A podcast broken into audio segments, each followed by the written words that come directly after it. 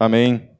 Abram suas Bíblias no Evangelho de Lucas, Lucas capítulo 7, versos 36 até o versículo 50.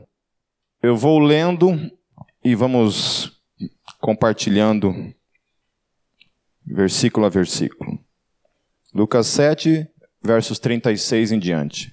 Então eu quero orar mais uma vez. Deus, nós estamos aqui, Senhor, diante da tua palavra e queremos invocar, Senhor, sobre todos nós, toda luz e entendimento, Deus, para compreender a tua palavra. Fale conosco, Senhor Jesus. Ministre em nosso coração, Senhor. Fale conosco. Em teu nome, Jesus. Amém. Versículo 36 começa então dizendo: Convidado por um dos fariseus para jantar, Jesus foi à casa dele e reclinou-se à mesa. A gente ouve falar bastante essa questão dos fariseus, né? E até fariseu se tornou um, um termo pejorativo nos dias de hoje, né? Quando você quer dizer que um cara ele é meio hipócrita na igreja, você fala assim, ah, ali é um fariseu. Né? Aquele irmão ali é fariseu. Né? A gente costuma dizer essas coisas das pessoas. Principalmente nos anos 90, isso era muito comum. Né? A galera chamar os outros de fariseu, né? os fariseus. Tem música do Resgate que fala, né? os fariseus, não sei o que lá.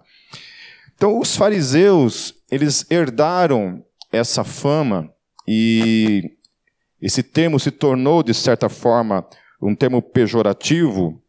Os fariseus eram uma classe dentro do, do judaísmo que observavam a lei de maneira radical. Só que haviam coisas que aconteciam de modo interno, não de modo externo, porque de maneira externa eles procuravam observar a lei e ter uma certa aparência para com os de fora, mas internamente haviam coisas que quando Jesus entra na história do judaísmo, essas questões começaram a ser confrontadas por Jesus. Jesus começou a confrontar aquilo que de fato é a realidade da raça humana. Que todos nós podemos aparentemente aparentar coisas para as pessoas, mas dentro de cada um de nós, Deus conhece a podridão, as distorções, aquilo que cada um de nós tem dentro de nós. Ou seja, o Neymar em cada um de nós, né? É, eu acho interessante quando a, igreja ela não tem, não tem muita misericórdia, né? E até eu escrevi um, uma reflexão em cima dessa questão do Neymar e aí as pessoas compartilharam tal, porque compartilharam do, do mesmo pensamento, acabaram compartilhando e eu sempre vou observar qual é a resposta, o que, que as outras pessoas acabam percebendo ou não daquilo que a gente fala, porque uma coisa é você escrever alguma coisa, você dizer alguma coisa, a outra coisa é o que as pessoas entendem daquilo que você disse. Né? E estou meio acostumado já com essa questão de, de eu falar uma coisa e entender em outra, e aí o que eu, a minha maior briga é que às vezes você fala assim, não, mas não é isso que o texto está dizendo. Não, mas está tá dizendo, falei, querida, fui eu que escrevi o texto. Eu escrevi, não foi o apóstolo Paulo, Jesus que escreveu. Eu não estou interpretando o texto de outra pessoa. Quem está dizendo que não é isso é a pessoa que escreveu o texto. Não, o texto está dizendo, Satanás, não é isso que eu estou dizendo, né? Então, por aí vai. Então, essa questão do Neymar foi interessante, porque eu fiz o texto lá, daí, numa das, uma das compartilhadas lá, é, a pessoa dizia assim: é, mas o Neymar tem que tomar cuidado antes de usar esse, essa faixa na cabeça, ele não entendeu nada. Falei, moral da história é que o cara não entendeu nem o que eu disse, porque eu não estava nem me referindo ao Neymar. O texto dizia a nós mesmos. Dizia de mim mesmo. O texto fala de mim mesmo, fala do. Da, ai, se o Neymar em mim se tornasse notícia pública. Se todas as vezes em que houveram manifestações de carnalidade na minha vida, se isso de imediato fosse parar no Jornal Nacional, né? Fosse parar na internet, né? tipo no trânsito, por exemplo. Né?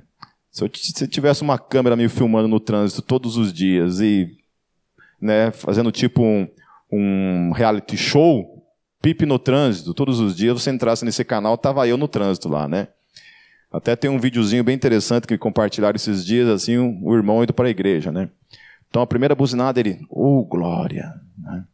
A segunda, segunda buzinada, oh paz do Senhor, varão. Terceira buzinada, oh filho do Satanás, sai desse corpo, né? Então é mais ou menos assim no trânsito. Então é isso. Então os fariseus eram essas pessoas que talvez aparentemente à luz de todos que estavam ao redor deles, eles aparentavam ter uma justiça própria, superior aos outros. E de fato era isso que eles pensavam acerca de si mesmos. Eles tinham essa concepção, eles tinham até mesmo um certo orgulho da sua justiça própria que os diferenciavam dos demais pecadores, como eu e você, por exemplo. Né? Eles tinham tanto orgulho de sua justiça própria que eram capazes de fazerem orações declarando-se mais santos que os demais, como no ocorrido, quando um deles ora dizendo: Senhor, eu te sou grato porque eu não sou como esse publicano. É. Poxa, eu já orei várias vezes assim, né? Senhor, obrigado porque eu não sou que nessa raça de víboras que está aqui na minha frente aqui, né? Então assim, o cara, os caras se achavam acima de todo mundo.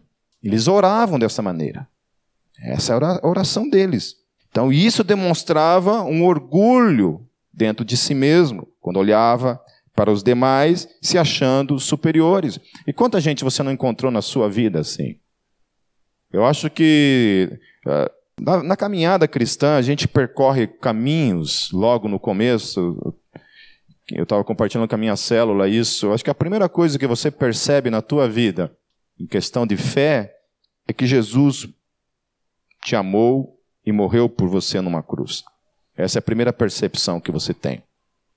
E que com isso, obviamente, vem a, a consciência de que você é um pecador. E isso te traz, então, o amor por Deus, porque você percebe que Jesus morreu por uma pessoa como eu e como você. Essa é a primeira percepção. A segunda percepção, infelizmente, que muita gente acaba caminhando, é essa percepção, então, de que, portanto, como agora é santo em Cristo Jesus, de alguma forma começa a se achar superior aos outros.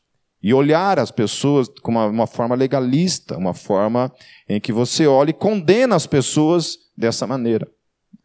Eu acho interessante uma frase, eu não lembro direito do autor, mas ele questiona isso. Ele fala assim que a única coisa que o cristão tem favorável nesse quesito é que nós temos a consciência do nosso pecado, enquanto que nós não tínhamos.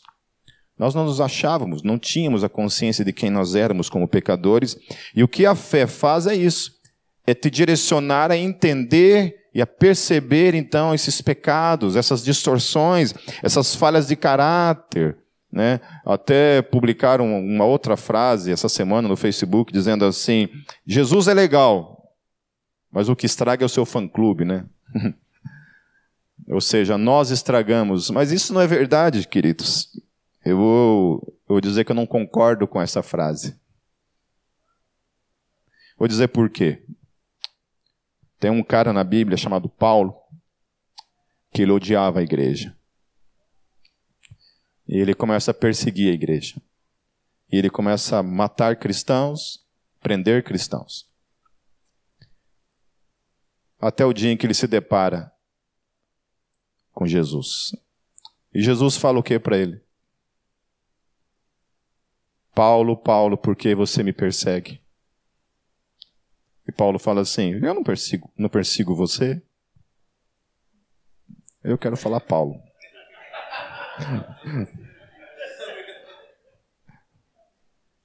É, é a mesma pessoa, não é? Então, pronto. E Saulo, Saulo. E Jesus fala para ele, ele assim: quando você persegue um dos meus, é a mim que você está perseguindo. O fã-clube de Jesus, com todas as suas distorções, ainda é dele. Ainda pertence a ele. Nós, por mais podre que nós sejamos, com mais pecadores que sejamos em nós mesmos, nós ainda somos dele. E ele lutará por nós. Amém? Essa história ela começa então a, a remeter uma coisa interessante, que é o grande mistério da graça. O mistério da graça se revela em histórias como essa. Aquela mulher, que o texto vai dizer em seguida, ela é atraída para aquele local quando fica sabendo que Jesus está lá. É isso que o texto diz. O texto diz assim no versículo 37.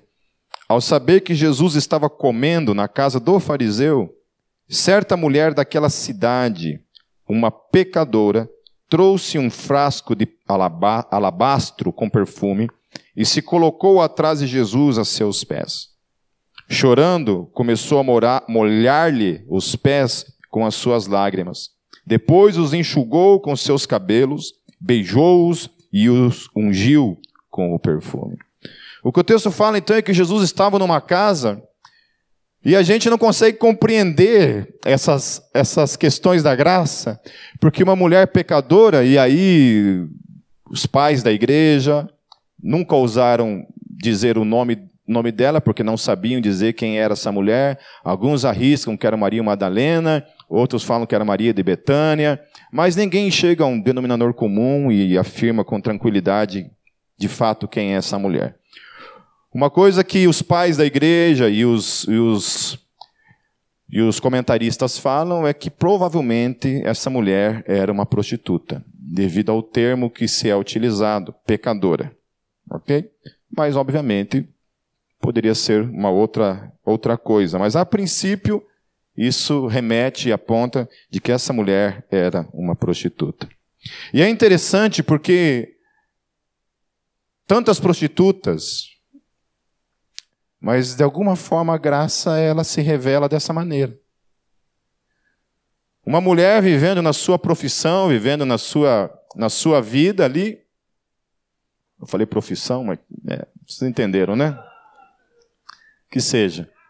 Dizem que é a profissão mais antiga do mundo, né? E ela está ali vivenciando essa realidade. E o que atrai essa mulher para Jesus? O que, que ocorre nesse universo das oportunidades ou não, que uma mulher ali, e outras não, mas ela de alguma forma é atraída para onde Jesus está. Ela atrai, ela ouve falar que Jesus está ali e ela vai na direção dele. E o que ocorre em seguida é um, movimento silencioso. Não há palavras, não há ritos, não há formalidades, só há uma pecadora sendo atraída por uma força maior que ela mesma, a força da graça de Deus. É o movimento silencioso da graça em Jesus, atraindo uma pecadora aos seus pés. Aquela mulher é atraída até ele, e ela chega diante dele e se despeja diante dos pés dele. E aí, existem alguns movimentos que acontecem aqui, que, que aponta justamente o título que eu dei para essa pregação. O amor que o perdão revela. Aí eu quero falar sobre quatro princípios na ação dessa mulher que a graça e o perdão revelam.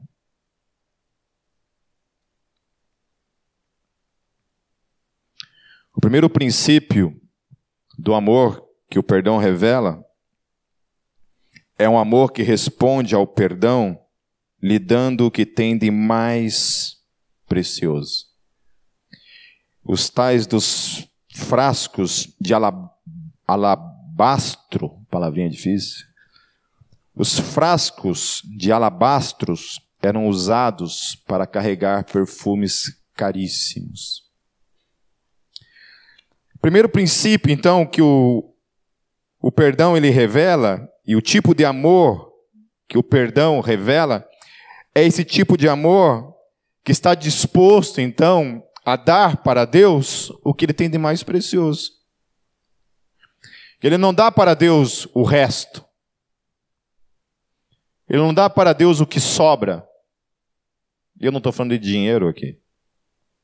Estou falando da minha vida, dos meus talentos, dos meus dons, daquilo que eu sou.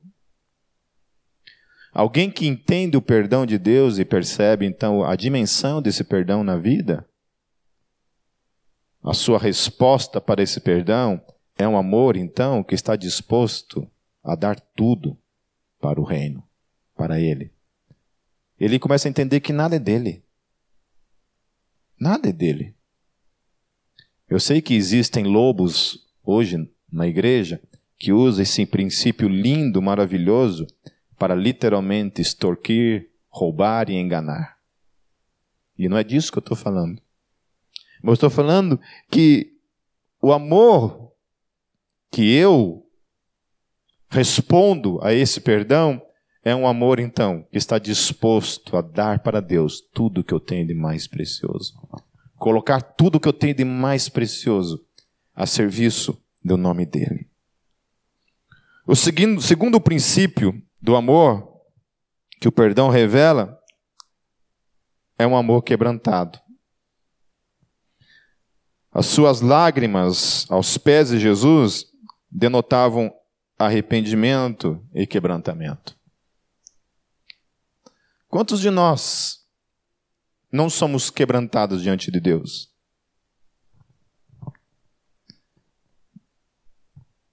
Eu, eu às vezes uma uma frase de uma música, uma frase num livro, alguma coisa que eu leio, aquela frase me quebranta. Às vezes tem coisas assim que você enxerga na vida, no dia a dia, que aquilo te quebranta. Principalmente, a minha grande preocupação na vida cristã é quando a gente passa tanto tempo na fé, tanto tempo dentro da igreja, tanto tempo compartilhando da vida cristã comum, onde a gente perde a capacidade de se quebrantar diante de Deus. E talvez a essa falta de capacidade de se quebrantar diante de Deus é justamente a falta de revelação acerca do perdão de Deus. Porque não é possível, hoje vendo a Raquel ministrando ali, a Raquel se quebrantando diante de Deus, não é possível nós entendermos a graça e a revelação da parte de Deus na nossa vida por meio do seu perdão e do seu amor e não vivemos uma vida de quebrantamento diante dele. Se nós não temos uma vida quebrantada diante de Deus, alguma coisa no processo está errado. Que quebrantamento faz parte da revelação do perdão de Deus na nossa vida. Eu não sei quantos de vocês, quantos de vocês, mas quando esses céus se abrirem e o Rei da Glória aparecer, eu acho que a única coisa que vai nos restar é se prostrar diante dele em quebrantamento, de alegria ou de medo, sei lá. Às vezes eu fico pensando, o que, que vai acontecer nesse momento, né? Quando os céus se abrirem, qual será a minha e a tua reação diante disso? Qual será? Medo? Pego no pulo?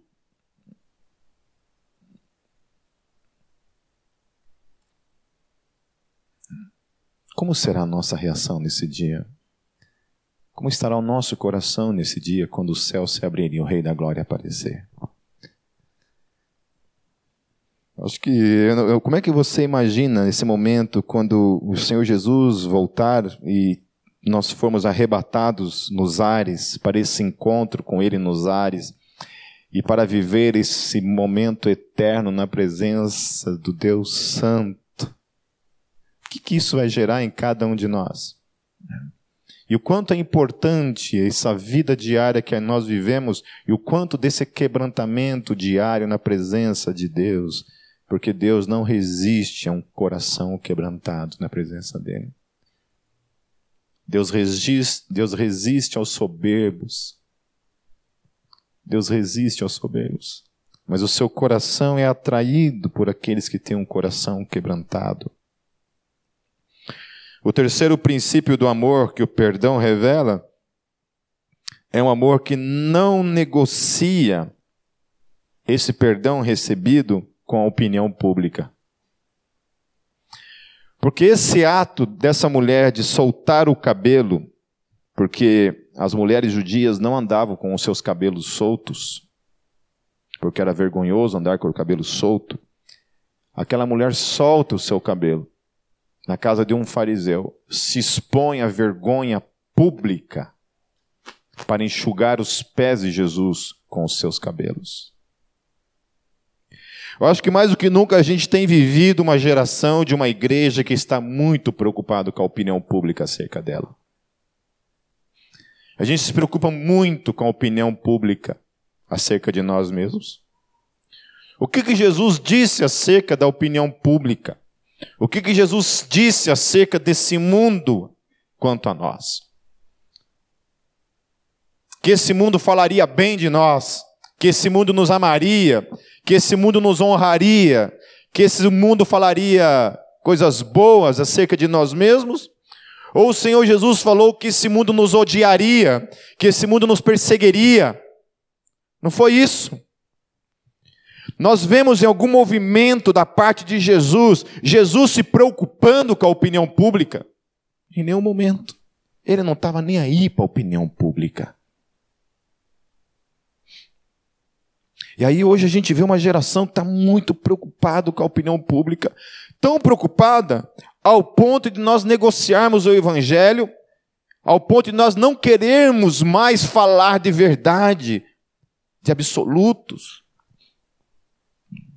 de crer realmente em questões absolutas, em verdades absolutas. Daí a gente negocia. Por quê? Porque a gente está preocupado. A gente se preocupa com a opinião pública, com aquilo que as pessoas vão dizer sobre nós.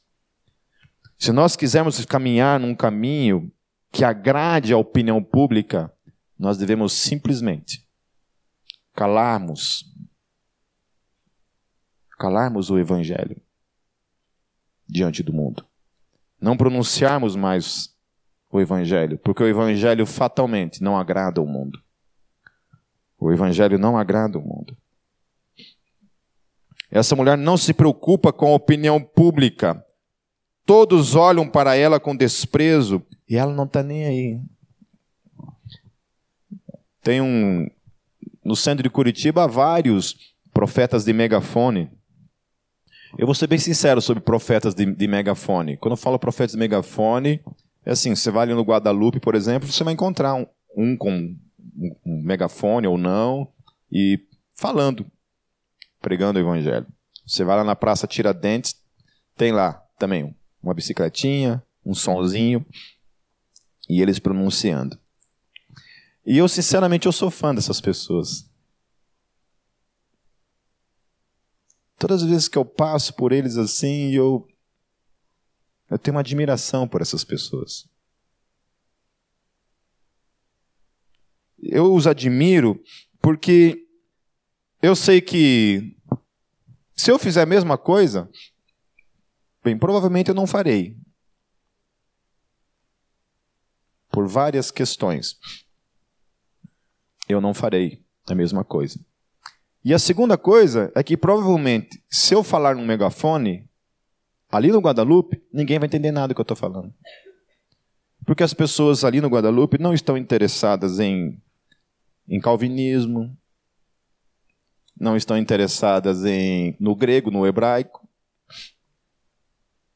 Eu já fui convidado para ir em igrejas assim, em favelas, e eu fui falar e eu percebi que ninguém entendeu nada do que eu falei.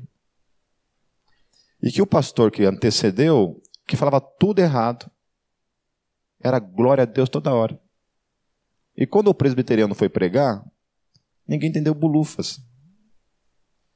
O que eu admiro nessas pessoas é justamente isso, que essas pessoas não estão preocupadas com a opinião pública. São xingadas o tempo todo. São descartadas o tempo todo. E elas estão lá pregando o evangelho.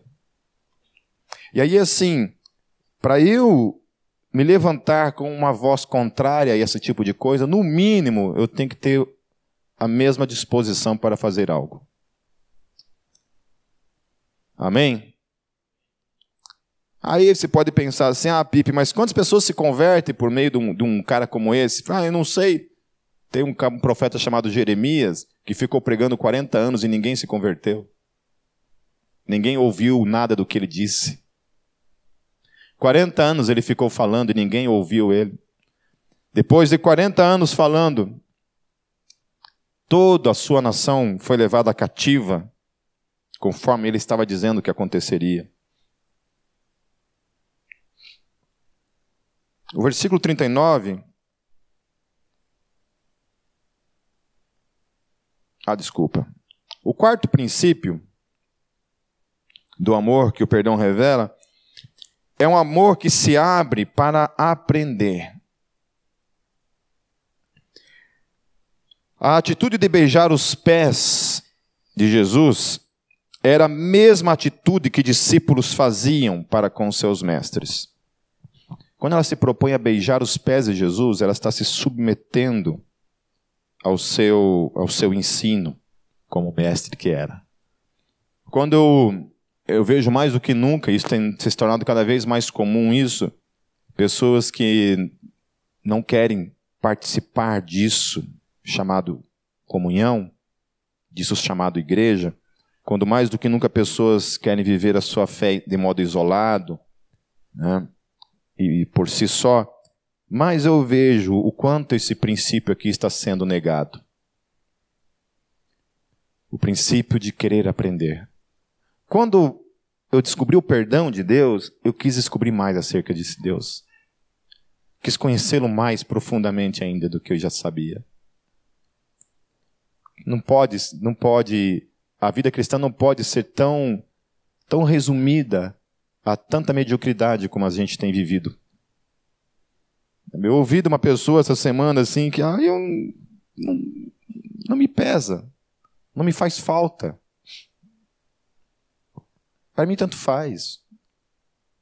Para mim, se eu for uma vez por mês, uma vez cada dois meses, ou não for, tanto faz, não muda absolutamente nada na minha vida. Não tem interesse de Deus, não tem interesse de aprender de Deus não tem fome por Deus.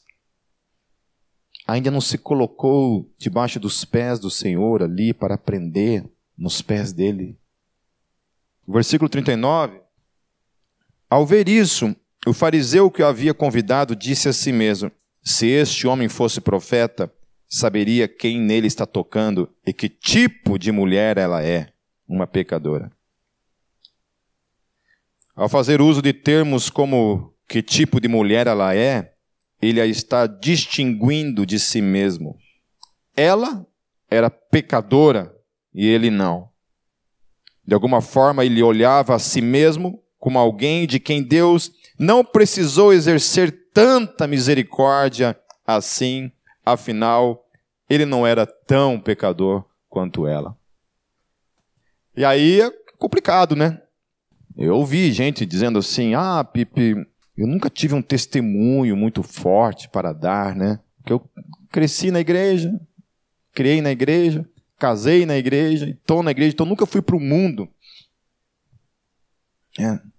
Nunca fui para o mundo. Então é uma percepção assim de que de alguma forma algumas pessoas dentro disso pensam que pelo fato de não terem vivido essas realidades do mundo, talvez o perdão de Deus para mim não seja tão necessário. Ou o perdão dele para comigo tenha sido numa dimensão um pouco menor. Às vezes a gente vem para o reino, é inserido no reino, e a nossa percepção então passa a partir de então olhar as pessoas com essa, com essa visão. Aí respondeu-lhe Jesus no versículo 40: Simão, tenho algo a lhe dizer. Dize, mestre, disse ele. Disse ele. Dois homens deviam a um certo credor. Um lhe deviam quinhentos denários e o outro cinquenta. Nenhum dos dois tinha com que lhe pagar, por isso perdoou a dívida a ambos. Qual deles o amará mais? Simão respondeu: Suponho que aquele a quem foi perdoado a dívida maior. Você julgou bem, disse Jesus. Então, um denário equivalia a um dia de trabalho, ou seja, 500 denários, 500 dias de trabalho, mais ou menos um ano e meio de trabalho, enquanto que o outro somente 50 dias de trabalho. Mas o que o texto está dizendo, e que é interessante, que por mais que seja 50, 50 500, que fosse um denário, que o princípio do texto não é a quantidade em si, mas ele está dizendo o seguinte ali no texto: que era impagável.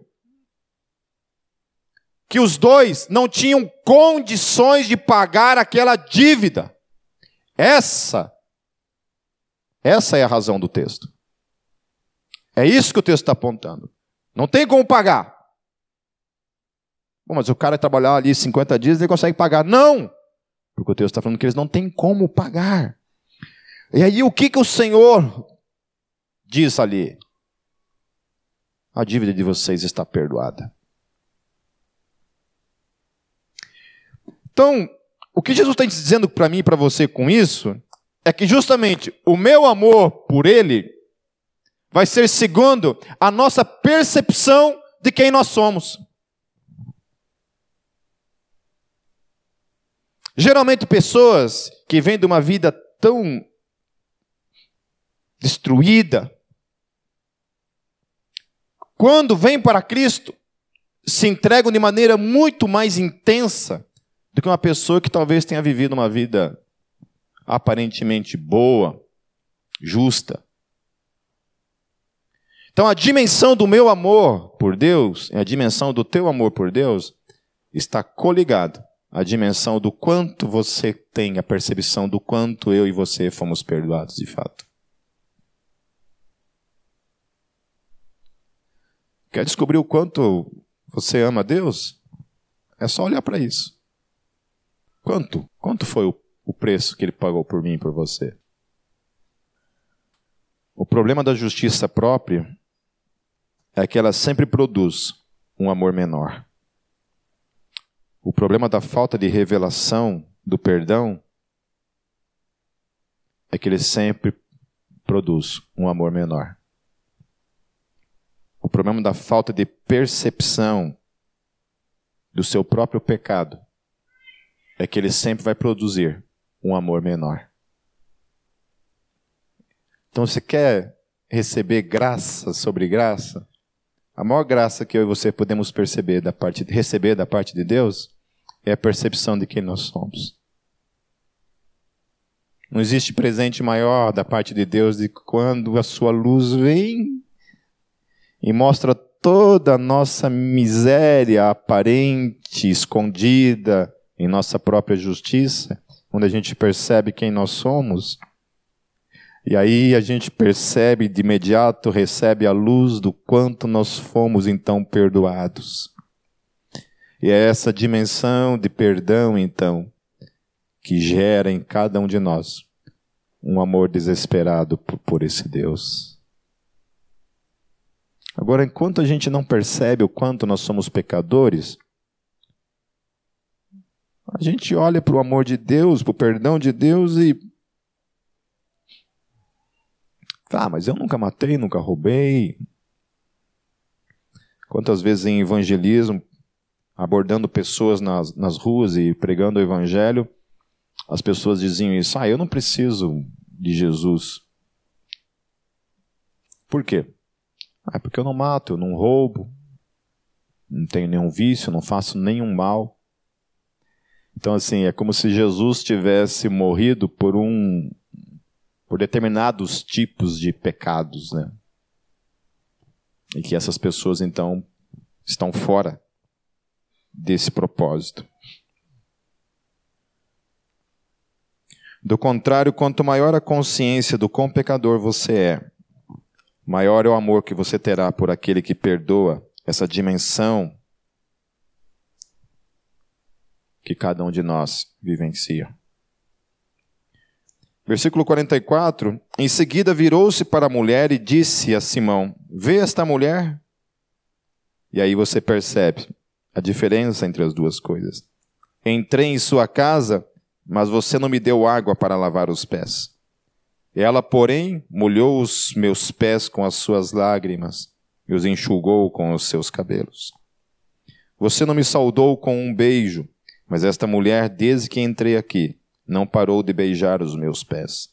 Você não ungiu a minha cabeça com óleo, mas ela derramou perfume nos meus pés. Portanto, eu lhe digo: os muitos pecados dela lhe foram perdoados, pelo que ela amou muito. Mas aquele a quem pouco foi perdoado, pouco ama. Aleluia. Aleluia. O coração de quem não, percebe a dimensão do seu pecado acarreta em três coisas. Primeiro, é que não se importa em servir ao seu perdoador. Quem não tem, não percebe a dimensão do quanto foi perdoado, não tem por que servir a Deus como resposta de amor a esse perdão. E aí assim, você vê o reflexo de uma geração que diz tudo sobre Deus, mas não ama Deus. Porque, primeiro de tudo, para você demonstrar que ama de fato a Deus, você tem que amar a quem? As pessoas. E se eu não quero estar com pessoas, eu não amo a Deus. Ele não lhe ofereceu nem mesmo água para Jesus lavar os pés. Aquela pecadora oferece as suas lágrimas para lavar os pés de Jesus. A segunda coisa é que não se interessa em ter intimidade com o seu perdoador. Não tenho interesse nesse Deus que me perdoou. Ele não beijou Jesus. Aquela mulher beija os pés de Jesus. Não se importa. Terceiro, não se importa em honrar aquele que é o cabeça. Ele não unge a cabeça de Jesus. Aquela mulher o honra com um perfume caro, reconhecendo o quanto Jesus era precioso para ela. A medida do nosso amor por Deus pode estar ligado diretamente à revelação do, do quanto de fato eu sou grato pelo seu perdão. Se eu não me percebo como tão grande pecador, talvez eu não ame tanto o Senhor, porque afinal ele me perdoou só um pouquinho. E é exatamente a medida dessa consciência que se reflete ou em nossa gratidão ou em nosso farisaísmo. Por isso Pedro disse, em 1 Pedro 4,8, Pedro diz: Sobretudo, olha que poderoso isso. Sobretudo, amem-se sinceramente uns aos outros, porque o amor perdoa muitíssimos pecados. Olha que tremendo isso. Só quem ama é que percebeu o quanto foi perdoado. O texto está falando de amar. E no mesmo texto ele fala que o amor perdoa. Por isso que tem gente, meus queridos, que vem com esse blá blá blá. Igreja, só tem hipócrita. Eu não tenho medo de dizer, e vou dizer isso com todas as letras possíveis. São pessoas que têm dificuldade de perdoar. Pessoas egoístas. Pessoas que não perceberam a sua própria miséria. O quão pecadores, miseráveis, cegos, pobres e nus são. Porque a igreja é composta de pessoas como nós. Pessoas cheias de problemas e falhas, mas que têm um grande desafio de amar, porque o perdão cobre. Amar é perdoar. E quem recebe perdão ama. São duas coisas que andam juntos. Esse é o desafio. Claro. Viver cristianismo em casa sozinho, sem ter que me relacionar com víboras como vocês, aí qualquer um faz. Que tipo, não é verdade. Qualquer um. Né? Qualquer Zé Orelha Seca aí consegue. Mateus 6, 14 a 15, eu estou encerrando. Pois se perdoarem as ofensas uns dos outros, o Pai Celestial também lhes perdoará. Mas se não perdoarem uns aos outros, o Pai Celestial não lhes perdoará as ofensas. Amém? Quem não perdoa é porque não entendeu nada. Nunca entendeu bulufas. O crente que fala assim, eu não posso perdoar, meu perdão vai até um limite. Nunca entendeu bulufas. Não entendeu nada.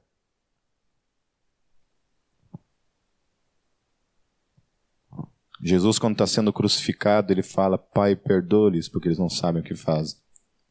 Estevão, quando está sendo apedrejado, ele fala: Pai, perdoe-lhes, porque eles não sabem o que fazem. Os mártires da fé, quando eram cerrados ao meio, entregues nas arenas, eles diziam: Pai, perdoe-lhes, porque eles não sabem o que fazem. Pai, perdoe-lhes. E por que eles diziam isso? porque eles tinham a revelação do perdão de Deus para consigo mesmo. Quando eu penso nisso, eu penso assim, quando eu penso em não perdoar uma pessoa, na hora o Espírito Santo, opa, o Espírito Santo sopra assim, fariseu, ó fariseu, Pipinho, ó fariseu em você. Você percebeu que a gente coloca limites para o nosso perdão? Tem limite. Ah, não, perdão tem limite. A Bíblia fala que até quantas vezes nós temos que perdoar, meu irmão? 70 vezes 7. Mas não é para você ficar contando isso, né? Tem gente que está lá, ó, tá a foto do marido embaixo e ele tem ó, tem os risquinhos lá, né? Tipo ali na parede, né? Ali, ó. A Janete ali, ó. Só Deus pode me julgar. É. Então Jesus disse a ela: Seus pecados estão perdoados. Os outros convidados começaram a perguntar: Quem é este que até perdoa pecados? Jesus disse àquela mulher: Sua fé te salvou. Vá em paz. É uma fé que é demonstrada por meio de ações, atitudes, de quebrantamento, atitudes de submissão, atitudes de dar o que tem de mais precioso para Ele.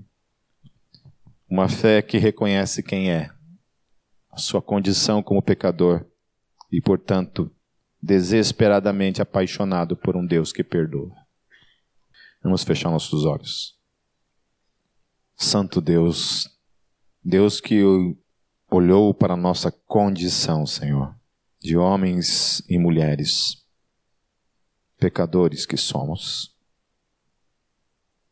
De alguma forma também, Deus, assim como essa mulher cujo nome não sabemos, mas que o Senhor sabe, assim como ela foi atraída pela tua graça naquele dia, nós um dia também, Senhor, com toda a escuridão, todos os nossos defeitos e erros, fomos atraídos.